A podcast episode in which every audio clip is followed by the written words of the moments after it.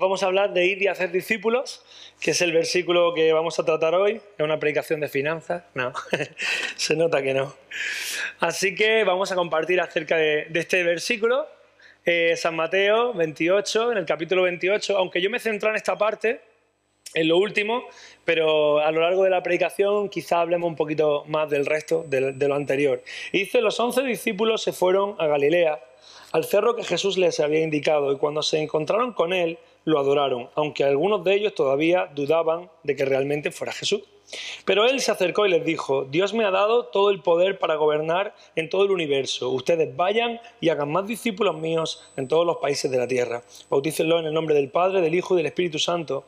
Enséñenles a obedecer todo lo que yo os he enseñado y yo estaré siempre con ustedes hasta el fin del mundo. Este es un versículo que a veces lo leemos, depende, de yo... Eh, creo que a veces lo he leído, muchas veces lo leemos como de pasada, no entendiendo todo el poder que aquí hay, hay metido. Y, es un versículo que tiene tanto, podríamos hacer solamente, yo creo que podría estar compartiendo acerca de lo que Dios me habla de, de este texto, de estos cuatro versículos, podría estar un mes entero, porque es más, estaba estaba repasando anoche y estaba repasando esta madrugada y, decía, es que madre mía, Señor, o sea, para, para, no, me hables tanto, porque yo soy de hablar y si tú me hablas y lo tengo que decir, pues como que no voy a parar nunca. Y yo, Señor, ya pasa a otra, a otra página. Pero hay tanto aquí, hay tanto que Jesús condensa, después de tres años con, con estos discípulos, después de tres años formándolo, después de tres años dando su ministerio principal, porque si tenemos que decir una conclusión de la vida de Cristo, eh, muchos de nosotros diríamos que, bueno, pues Cristo nos salvó, eh, gracias por la sangre de Jesús tenemos autoridad espiritual, Cristo vino a, a, corregir o a resolver el problema que se había metido el hombre adámico, vino a restaurar esa relación con Dios, pero si vemos un libro o cuando te hablan de algún argumento o cuando ves una película, todas tienen un resumen final, siempre hay algo que, al final podríamos resumir. Si me dijese, oye, ¿cómo era aquella película? ¿O qué ese libro que has leído, de qué trata? Te podría hacer un resumen y de ese resumen cada persona saca una conclusión. Pues Cristo, eh, lo, que más me, lo que más me enamora ¿no? del Señor es que en los cuatro evangelios, Mateo, Marcos, Lucas, Juan, Podríamos decir un resumen como cristianos cada uno y uno resumiría que hizo muchos milagros. Probablemente le pregunto a Rosa, Rosa, ¿qué, ¿cuál es el resumen de los evangelios? Yo que no he leído ninguno, imagínate, y Rosa me diría, pues mira, Cristo hizo muchos milagros. José me diría, pues mira, Cristo vino de una manera humilde, nació en un pesebre y a lo mejor el hermano Juan me dice, pues mira, Cristo era el Hijo de Dios, ¿no? Muchos resúmenes diferentes. Pero la conclusión, fijaros qué interesante que Cristo, Jesús, Jesús mismo se encarga de que la conclusión sea siempre la misma. Es decir, un argumento eh, siempre necesita al final una conclusión. Y es que él se da cuenta que tiene a, los discípulos, pasa un ministerio completo eh, de su vida formando a los discípulos durante tres años. Lo, primero que hace apenas comienza su ministerio, se va al desierto, viene y lo siguiente que hace es llamar a, a los discípulos. Y a uno le dice, te voy a hacer pescador de hombre, a otro deja todo lo que está haciendo y sígueme. Y cuando llega el momento final, Cristo se da cuenta, como habíamos leído en Mateo 28, dice, y algunos de ellos todavía dudaban de si era Cristo o no. Fijaros qué dilema, ¿no? Después de tres años con Él, muere, resucita y cuando lo ven ya no saben si es Él. Pues no dejó que la conclusión se quedara al azar, sino que nos dejó un mandamiento clave y un mandamiento principal, y es ir y hacer discípulos. Si tuviéramos que resumir Está claro que cada uno destacaría cosas diferentes, pero en la vida del cristiano, en la meta de la que habla Pablo, en la conclusión final de nuestra vida, donde, y creo que es donde muchas veces fallamos como iglesia, yo, el primero, porque tenemos tantos argumentos, hay tantas teorías dentro de la iglesia, estamos en un vínculo, estamos en un círculo de confianza, pones una predicación de YouTube y te hablan de cómo ser mejor cristiano, eh, cómo tener eh, tu, economía, tus finanzas cristianas, cómo adorar mejor al Señor, cómo hacer que tu vida eh, adore a Dios, levantar un altar de adoración en casa. Y todo eso es, por supuesto, es, son ladrillos de edificación para nuestra vida cristiana. Pero la meta, la meta y lo que el Señor me ponía todo este tiempo es ir y hacer discípulos Y yo sentía literalmente, oye Rubén, porque yo lo hablo también por mí, en este último tiempo eh, yo me he visto una persona perseverando en Dios, buscando cada vez más, yo decía, Señor, dame más sabiduría, dame más conocimiento. Llevo años, en los últimos años, desde que entramos en la iglesia, decía, Señor, quiero aprender más, y un hambre de aprender, y un hambre de aprender, y un hambre de aprender.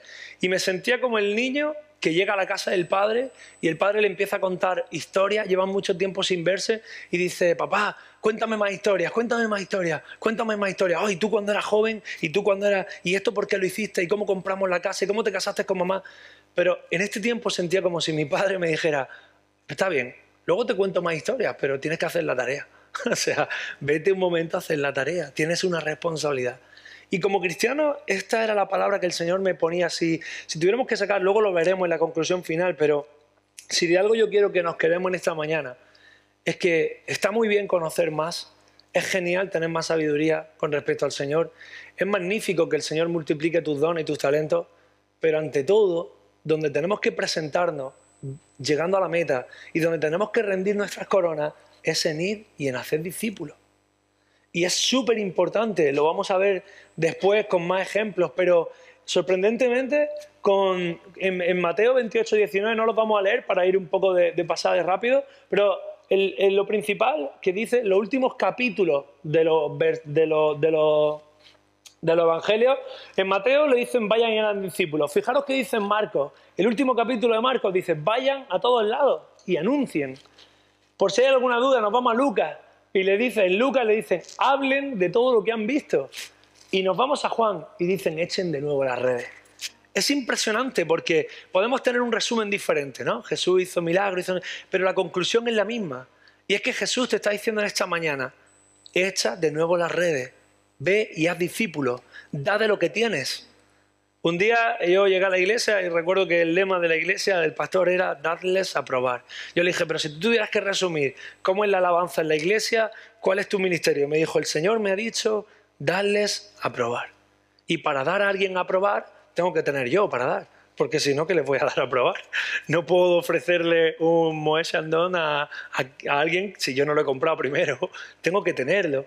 Eh, y eso me, impactó mucho en aquel momento, porque yo decía, darles a probar, eso significa que primero tengo que tener yo. Y eso es lo que hizo Jesús.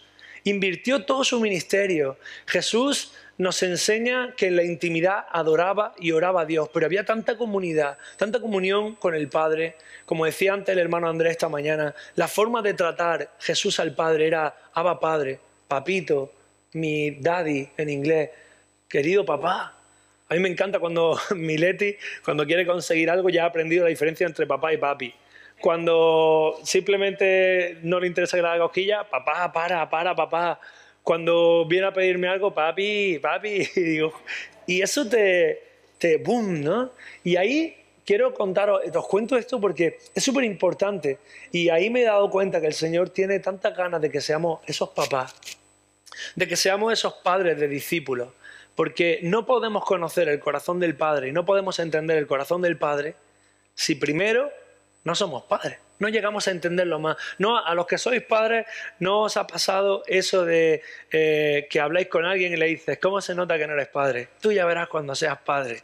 Y yo decía a mi madre, mi madre me decía, ahí está la mujer, y me decía, tú ya verás, anda que no se sufre, no sé qué. Yo decía, qué pesada que Yo creo que es la, la, sufridora número uno. Me decía, no te vayas por ahí tan tarde. Y yo decía que no, que tú eres la única que eres así, que no, que todas las madres son iguales, que no, que tú eres la única que eres así. Y me decía, ya verás cuando seas padre. Y ahí te lo soltaban, ¿no? Y, decía, y yo por dentro decía, pues yo cuando sea padre no voy a sufrir como tú sufres, te, te lo voy a demostrar. Y es verdad, no sufro como ella sufre, yo sufro más. Porque, porque los veo chicos, yo veo los dedos de mi hija que se meten en cualquier rendija, en cualquier puerta, en cualquier bisagra. Eh, o sea, veo los pies que se pueden trabar por, por la cera, se la puede pillar un coche. Ya sufre, sufre, cada vez hay más peligro. Yo antes era una persona normal, yo veía sillas, ahora veo sitios donde se puede caer mi hija, yo esto no puede ser, me está pasando el fenómeno de mi madre.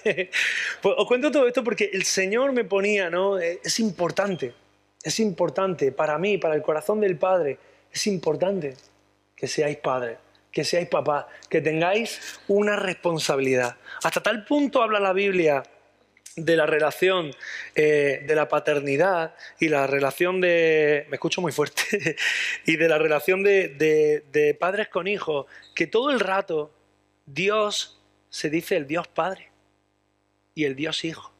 Y eso tiene que, estamos tan familiarizados con los términos que quizás no nos perdemos el factor sorpresa. Y a veces toca hacer un paréntesis y reflexionar y decir, el Dios Padre, el Dios Hijo. Dios Padre, tu Padre, el Padre que te ama, el Padre que quiere estar contigo, el Padre que siempre vas al Padre y le dices, papá, tengo hambre, y siempre está la nevera llena.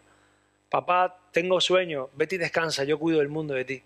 Eh, papá, necesito, y ahí está el Padre con los brazos de amor. El Padre que te va a enseñar sabiendo que no quiere herirte. El Padre que te va a instruir no buscando hacerte daño o lastimarte. El Padre que te va a dar el consejo sin que te haga daño como el mundo. Ah, te lo suelta con, brazos de amor, ¿no? Y he dividido eh, eh, el, mensaje lo he dividido en cuatro partes, hablando de, de la importancia de los, en cuatro bloques, hablando de la importancia de hacer discípulos, relacionándolo con la paternidad del Señor. Y lo he dividido en cuatro bloques que se llaman el encargo, la promesa, la bendición y la responsabilidad. Como sabéis, en la iglesia tenemos un lema. Y es que si está en Jesús, si está en el Antiguo Testamento y está en el Nuevo Testamento, el pastor dice 99,9, pero yo diría que es un 100% enseñanza de Dios. Porque, macho, es que si está, si está en Jesús, si Jesús lo hace, el Antiguo Testamento lo habla y el Nuevo Testamento lo dice, 100% de Jesús. La paternidad, la relación de ser padres espirituales, está bien relacionada. El encargo, ¿dónde está el encargo? Nos vamos al Génesis. Fijaros el encargo que le da y os pido que le pidamos al Señor en esta mañana un entendimiento diferente, una manera diferente de leer las cosas, que no abra el espíritu y que no abra el entendimiento, porque aquí dice muchas cosas más allá de lo que leemos o de lo que hemos leído siempre en el Génesis. Dice, y les dijo y les dio esta bendición. Quiero que se reproduzcan, quiero que se multipliquen, quiero que llenen la tierra y lo pongan bajo su dominio que dominen a los peces del mar, a las aves del cielo y a todos los seres vivos que se arrastran por el suelo. Yo estaba diciéndole al Señor, wow, o sea, yo lo estaba leyendo en este último, eh, o sea, para compartir eh, con vosotros, y, era como un boom, lo leí de manera diferente.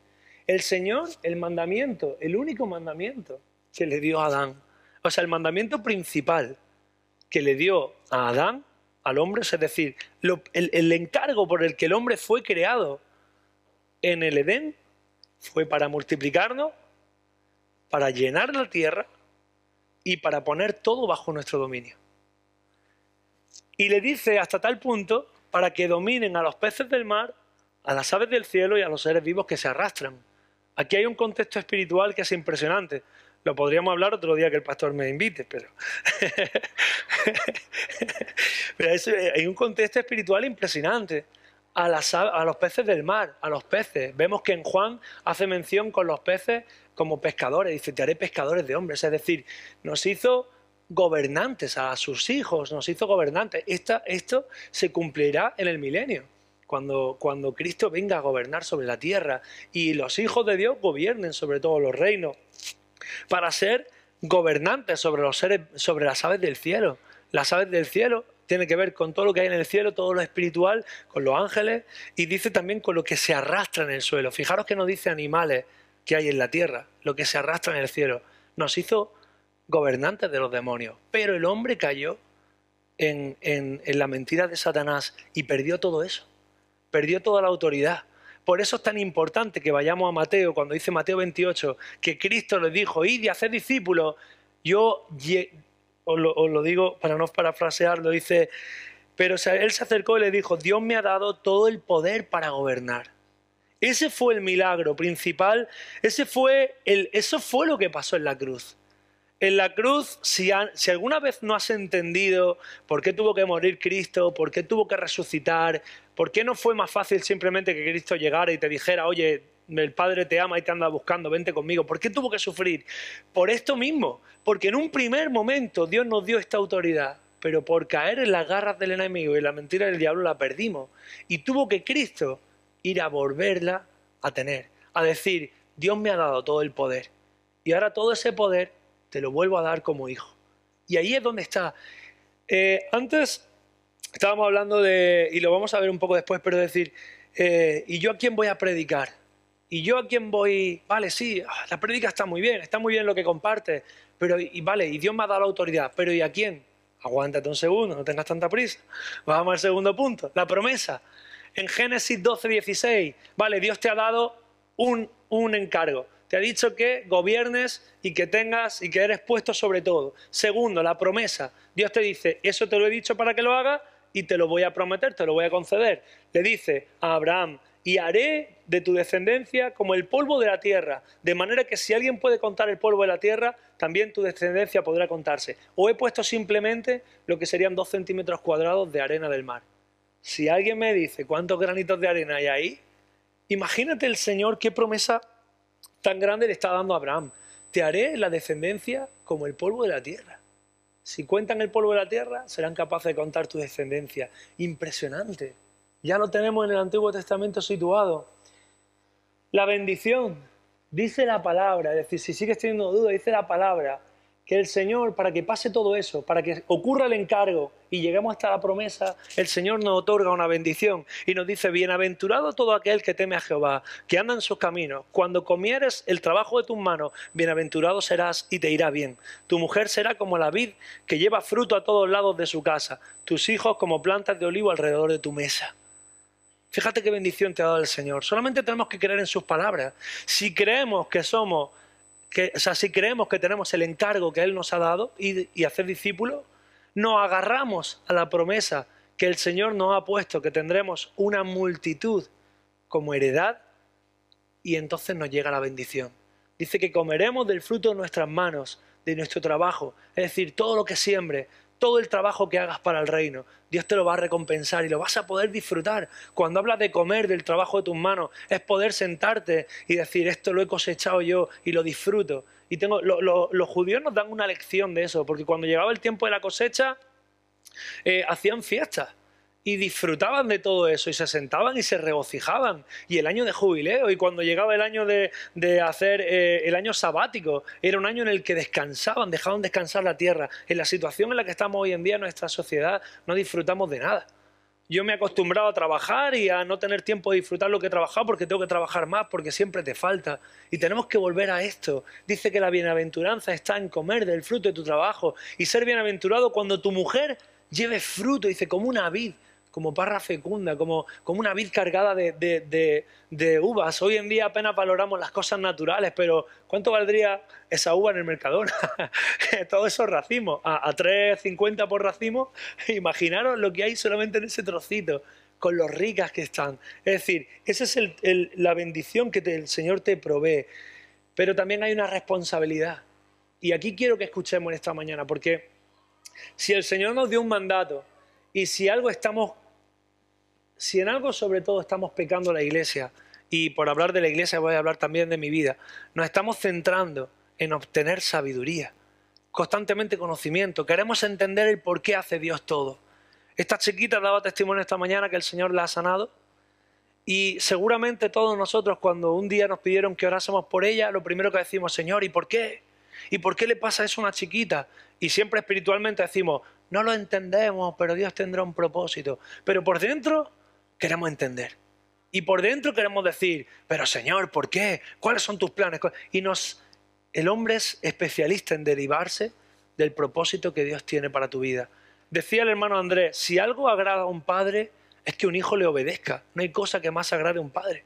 A mí de que me vale que mi hija me traiga flores, globos, lo que sea, me dé besitos, pero cuando le digo, hija, pórtate bien, se tira al suelo, patalea, se rompe la cabeza, le pega a su madre, eso no vale para nada. No hay cosa que, que dé mayor satisfacción a un padre que su hijo lo obedece. A Dios lo que más le agrada no es que quieras entender, que tengas toda la sabiduría del mundo, es que seamos obedientes. Dice la palabra, yo soy la vid verdadera y Dios mi Padre es el que la cuida. Si una de mis ramas no da uvas, hemos dicho antes que si tenemos la bendición somos como parra fecunda, pero dice la palabra que si no damos uvas, entonces mi Padre la corta limpia las ramas que no dan fruto para que den fruto. Y Mateo es un poco más duro porque dice, así como todos los buenos árboles dan buenos frutos, pero el árbol malo da malos frutos. No puede el buen árbol dar malos frutos, ni el árbol malo da buenos frutos. Todo el árbol que no da buen fruto es cortado y echado al fuego. Y esto es la parte dura. Esta es la parte en la que tenemos también que reflexionar. Está, a mí me encanta cuando hablamos del amor de Dios y cuando hablamos del perdón de Dios y cuando hablamos de la misericordia de Dios y cuando hablamos de los brazos de amor y cuando hablamos de sus cuerdas que siempre nos sustentan y cuando hablamos de la misericordia y de su paternidad. Pero también es importante que se predique acerca del temor, porque dice que el temor a Jehová, el principio de la sabiduría.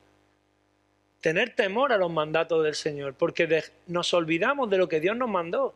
Y empezamos a, ay papá, cuánto te quiero, tú me perdonas, he pecado, me vuelve a perdonar, Señor, no sé qué, ah, tú dame sabiduría, necesito dinero, papá, eh, mira el trabajo, mira, me ha salido una enfermedad. Y tenemos, aquí en Oremos muchas veces lo vemos, si, si hacemos una lista de peticiones, todo el mundo tendría por lo menos 10 o 12 peticiones diarias. Uno por salud, por la salud de tu prima, porque te han salido una llaga en el pie, muchas cosas. Pero yo estaba reflexionando en mis propias peticiones. ¿Cuántas veces le pido al Señor, hazme fructífero?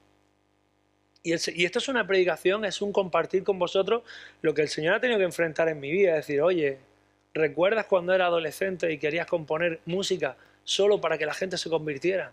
Para, darme para dar testimonio de mí. Y yo, es verdad, Señor.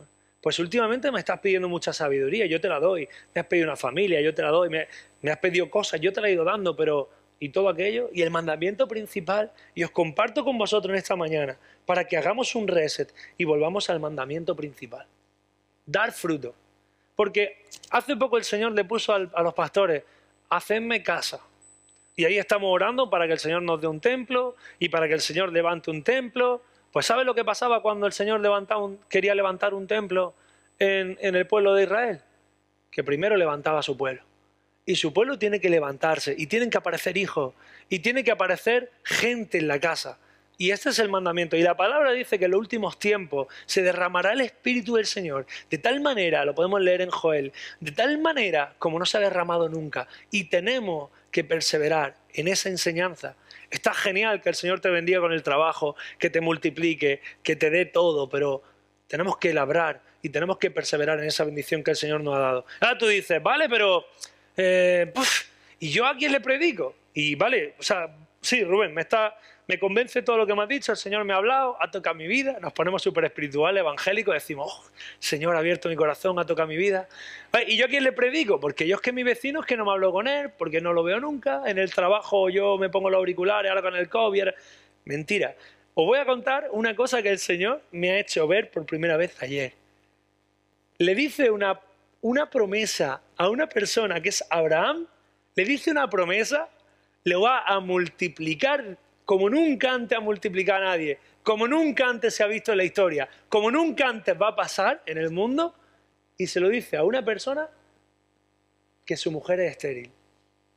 O sea, ya de entrada te queda así como decir, a ver, señor, yo no entiendo de matemáticas, pero uno y uno son dos, pero uno y cero, uno, no da, eh, no se puede, ¿no? Pero sorprendentemente, Sara tuvo a Isaac. Pero es que Isaac, que es la heredad de la promesa, a quien Dios vierte toda esa bendición que le ha prometido a Abraham, se casa con Rebeca. Y es que Rebeca sigue siendo estéril. Dios vuelve a eh, transformar esa situación de esterilidad en fruto y llega a tener a Jacob y a Esaú. Pero es que Jacob se casa con Raquel y se lee en la palabra, Lea podía tener hijos y Raquel no. Y aquí es donde el Señor me ha abierto la mente. En este, Dios cuando promete una cosa, cuando Dios te da una palabra, es porque te va a hacer falta esa palabra. Si algo yo he aprendido en mi vida, es que cuando Dios te habla algo, es porque vas a tener que aferrarte a esa palabra probablemente muchas veces. El Señor le dice, te bendeciré y siempre estaré contigo. Le dice a los discípulos, he sido lleno de poder y ahora tengo la autoridad, por lo tanto ir y hacer discípulos. Y le dice, yo estaré con vosotros hasta el fin del mundo. Le hizo falta a los discípulos que estuvieran con ellos, en persecución, en, en torturas, en insultos, en tiempos de soledad. Qué importante saber que Jesús un día te dijo, yo siempre estaré contigo. A mí el Señor me ha dicho palabras que yo con, recuerdo una con dos años y medio y la recuerdo como si fuera hoy me la dijo tres noches seguidas y me he tenido que aferrar a ella tantas veces, tantas, tantas veces, he tenido que agarrar esa palabra y decir, Señor, porque tú lo has dicho. Porque tú lo has dicho y yo me lo creo. Porque si no, yo diría que hoy es totalmente contrario. Por eso es importante. Hay gente que dice, pues a mí Dios nunca me ha hablado. Oye, también genial, porque no te va a hacer falta. Pues cuando Dios te hable, tú atesórala bien, que te va a hacer falta. Le dio la palabra a Abraham.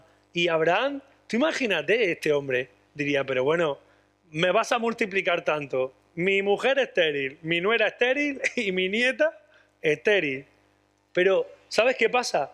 Que no, yo, algo que yo estaba ahí intentando entender, y también el Señor me ha hablado acerca de, hay procesos que no pueden pasar de manera natural. ¿Cómo Dios va a bendecir de manera sobrenatural algo tan grande como él, esa heredad simplemente a través de la relación sexual entre un hombre y una mujer? no podía pasar. Si Abraham se hubiera acostado con Sara y hubiesen tenido a Isaac a la primera, hubiesen pensado que ellos son los escogidos, ungidos del Señor y que en su sangre y en su ADN va algo muy especial. Y ahí es donde muchas veces el cristiano pecamos. Apenas te va un poquito bien, apenas nos va bien laboralmente, apenas te suben, eh, apenas te, el Señor te da simplemente un pequeño cargo, lo primero que dice es que yo soy un poquito especial. El Señor me ungió a mí, soy el ungido del Señor y, y ahí es donde empieza el proceso del Señor. Por eso es importante que nos mantengamos siempre en los caminos del Señor. Porque el Señor le quería decir a Abraham, Abraham, pero voy a ser yo quien lo va a hacer. Vas a necesitarme a mí. Tuvo que clamar. Y tuvo que darse cuenta que por ellos mismos no podrían ser papás. Pero es que lo que estaban a punto de vivir iba a ser el reventón de bendición más grande del mundo. Nosotros venimos de ahí. Venimos de, ahí, poder llegar a ser hijos de Abraham, como dice la palabra. Pero es que la Biblia está llena de esta historia. Elizabeth, la mamá de, de Juan el Bautista, el mayor profeta, no se ha conocido un profeta tan grande, estéril. ¿Cómo iban a hacer el profeta más grande a través de una relación simplemente de un hombre y de una mujer? Dios tenía que intervenir. Pero es que Jesús, el mismo Jesús, no, María no llegó a ser estéril, pero no podía contar con José. Tenía que ser Dios mismo y María. Es decir, la paternidad de Dios siempre tiene que estar en los fundamentos grandes. Por eso estamos hablando aquí de una paternidad espiritual. Y no se trata de lo que tú eres capaz de hacer. Hay mucha gente que dice, no, pero es que yo no soy evangelista. Es que Dios no te está pidiendo en esta mañana que seas evangelista. Dios te está pidiendo que hagas discípulos. Quizás no somos Tibi o, o, esta gente que sale eh, Anacondia o, no sé, decidme más. Eh, Billy Graham, eso. Quizás no somos Billy Graham, que están ahí y los ve ahí con miles y miles, y, o Ray Harbonky, que, que lo veías ahí, eran millones. Y yo decía, pero ¿cómo hay tanta gente en el mundo, Dios mío? no somos eso, pero es que Dios no te está pidiendo ser evangelista. Eso es, eso es, un, es una columna básica de, de, de los dones del Señor. Te está pidiendo que hagas discípulos, y es un mandato para todos. ¿Por qué? Porque como dice Mateo 28, toda potestad me es dada es un mandamiento del Señor a través de esa potestad que el Señor arrebató al diablo porque nos había sido robada. Así que tenemos que quedarnos con el lema esta mañana y es que Dios fertiliza lo estéril. ¿Amén? ¿Cuántos dicen amén? Vamos a eh, ser conscientes, vamos a, tenemos que perseverar en la oración. Tenemos este camino que han empezado a, a vivir virtuosa aquí en Almería de orar por nuestra tierra no solamente, vale, yo no he podido venir ningún jueves, pero no se trata de que vengas también el jueves. O sea, está bien, si no puedes venir el jueves porque tienes que trabajar, está bien, pero imprégnate espiritualmente de lo que el Señor está moviendo en su atmósfera. Es decir, levantemos un clamor por llevar el Evangelio a la tierra. La palabra dice, la mies es mucha, los obreros son pocos. Necesitamos obreros para que trabajen en la mies. La palabra dice que Él no quiere que perezca ni, uno solo, sino que todos procedan al arrepentimiento. La palabra dice que Dios se despojó por cada uno de nosotros. Y tenemos que ser conscientes de que tenemos en nuestra vida el mayor tesoro y que no es solamente para nosotros. Mira, yo quiero contar algo que a mí me impacta mucho. A mí me impacta mucho el pensar que Dios podría haber hecho las cosas de tantas maneras diferentes. Dios podría abrir el cielo cada 10 minutos, abrir así decir que yo quiero, mundo, os amo, creed en mí, soy el Dios del universo, cerrarlo y seguir siendo Dios. Y probablemente se convertiría muchísima gente, más que... Pero es tan misericordioso y tan paciente que dice, mira, voy a contar con José Matarín. Voy a dejar que él sea quien lleve la luz. ¿eh? Voy a dejar que Pedro vaya al instituto y que Pedro sea quien hable. Y yo me imagino muchas veces a Jesús que dice, venga Pedro, háblales de mí, que estoy aquí, venga, que estoy confiando en ti. Venga, Pedro, que tú, venga, te voy a poner un amiguillo aquí en la cantina, dile, dile, dile. Vaya, no le dice, no le dice. Bueno, en la próxima, Pedro. ¿eh? Vamos a cambiar de Pedro que se me mosquea. Vamos, Mari, venga, predícale ahí, que estás cuidando ahí a la... Venga, Mari, predica. Y nosotros decimos, Señor, ¿será tu tiempo de predicar? ¿Será que tú quieres que predique? Que se abra el cielo. Uy, se ha abierto el cielo. Pues Señor, que, que llueva. Uy, ha llovido. Es que no lo tengo claro, Señor. Es un mandamiento. Y eso es lo que tenemos que impregnarnos en esta mañana. Como cuando he dicho antes, la conclusión. Dios creó cuatro evangelios y en los cuatro les dijo, por si acaso, que yo sé que Pedro es muy bruto, que yo sé que Juan siempre está ahí con los abrazos y con las cosas. Mira, no quiero que estéis pensando, os voy a dar la conclusión directamente. Id y haced discípulos, dejaros de movida. Y fijaros que nos da la resolución, nos da el, resultado de cómo hacer los discípulos. Y lo vemos en Juan. Dice, echad de nuevo las redes. Mucha gente dice que como Pedro, le iba a enseñar Dios a Pedro que, era un pescador. Dice, yo estaba leyendo a algunos teólogos que dicen, pero es que imaginamos que Pedro en ese momento le diría, yo que soy pescador, tú me vas a decir dónde tengo que echar las redes. Y yo creo que no. Yo creo que es todo lo contrario, porque estamos hablando de un Pedro procesado. En este momento Pedro ya está más que procesado. Es un Pedro que había negado tres veces a Jesús. Es un Pedro que de repente se ve desolado, perseguido, eh, acaba de ver cómo su maestro se lo llevan, lo torturan, lo matan. Es un Pedro que se anda perdido y de repente llega Jesús y, se quedan como decir, pero él no es, y le dicen, echa las redes. Es un Pedro que lejos de decir, pues no sé yo, eh, a ver si tienes razón, directamente dice que obedecen. Y eso es lo que la iglesia tiene que, vivir. Yo os voy a invitar a que en casa leáis este, este texto de Juan, porque es súper interesante y que le pidáis al Señor como yo he hecho en esta oración, Señor, dime qué quieres, que yo aplique en mi vida. En Juan 21, ¿qué tengo que aplicar de esta pesca en mi vida? Porque dice, hay muchas cosas, hay muchos detalles interesantes. Dice que ya había pasado la noche. Es decir, la época oscura de tu vida ya ha pasado. Y dice que viene un amanecer. Y en ese amanecer es cuando se aparece Cristo. Cristo es la luz. Él es quien nos va a iluminar. Y dice que entonces les dice echar las redes a la derecha. Quizás la estrategia es totalmente lo que tú no imaginas a lo mejor, antes hemos dicho que a lo mejor tenemos que llevar el Evangelio al, instituto. Pues a lo mejor no, a lo mejor no es en el instituto, a lo mejor es en la calle, a lo mejor no es en la universidad, a lo mejor es en el trabajo, pero echa las redes. Hay un sitio donde viene una pesca grande. Dice, me encanta porque en Reina Valera dice que Jesús les dijo a los discípulos hijitos. Y aquí vemos de nuevo cómo la relación del Padre, cómo la relación de Jesús con sus discípulos llamarle hijo. Pero es que los discípulos llegaron a entenderlo. El propio Pablo le dice a Timoteo, yo te considero como un hijo, tú eres mi hijo, mi hijo espiritual. Tenemos que impregnarnos cuando hemos leído todos esos textos que hablaban de la bendición y de la heredad y entender que como hijos somos herederos. Si no nos consideramos hijos, si no creemos en la paternidad espiritual, si no creemos en tener una descendencia espiritual, no estamos creyendo en que la herencia del Padre nos pertenece a nosotros. Porque, y yo lo comprobo ahora que hemos tenido un proceso notarial ahí con David, eh, a que si no eres hijo, no eres heredero. Ah, pues ya está. La única manera de poder, se ríe Rafa porque también entiende, la única manera de poder ser heredero en testamento directamente sin que aparezca en ningún sitio y tal, siendo hijo. Tú eres hijo, automáticamente heredero. Tenemos que reclamar esa paternidad, no porque el Señor ya nos la ha dado, lo que tenemos es que darla a los demás también. ¿Sí lo entendemos? Tenemos que darla, como lo que hemos dicho antes, dar a probar. En la Biblia podemos ver todos los ejemplos bíblicos que Dios usó en la historia para transmitir la importancia de los hijos en sus designios para la humanidad todo el rato Dios pasa haciendo comparativa de padres con hijos. Y estamos terminando. Noé tuvo que salvar a la humanidad creando un arca. Pero dice que el Señor le dijo, entra tú y tus hijos. El rey David tuvo comunión con el Padre íntima hasta tal punto que se desesperaba de amor por, por el arca, por la comunión con Dios. Pero Dios no le dio a él los planos del templo, se lo dio a su hijo. Abraham Abraham recibió la promesa de las multitudes, pero esas multitudes vinieron a través de su hijo.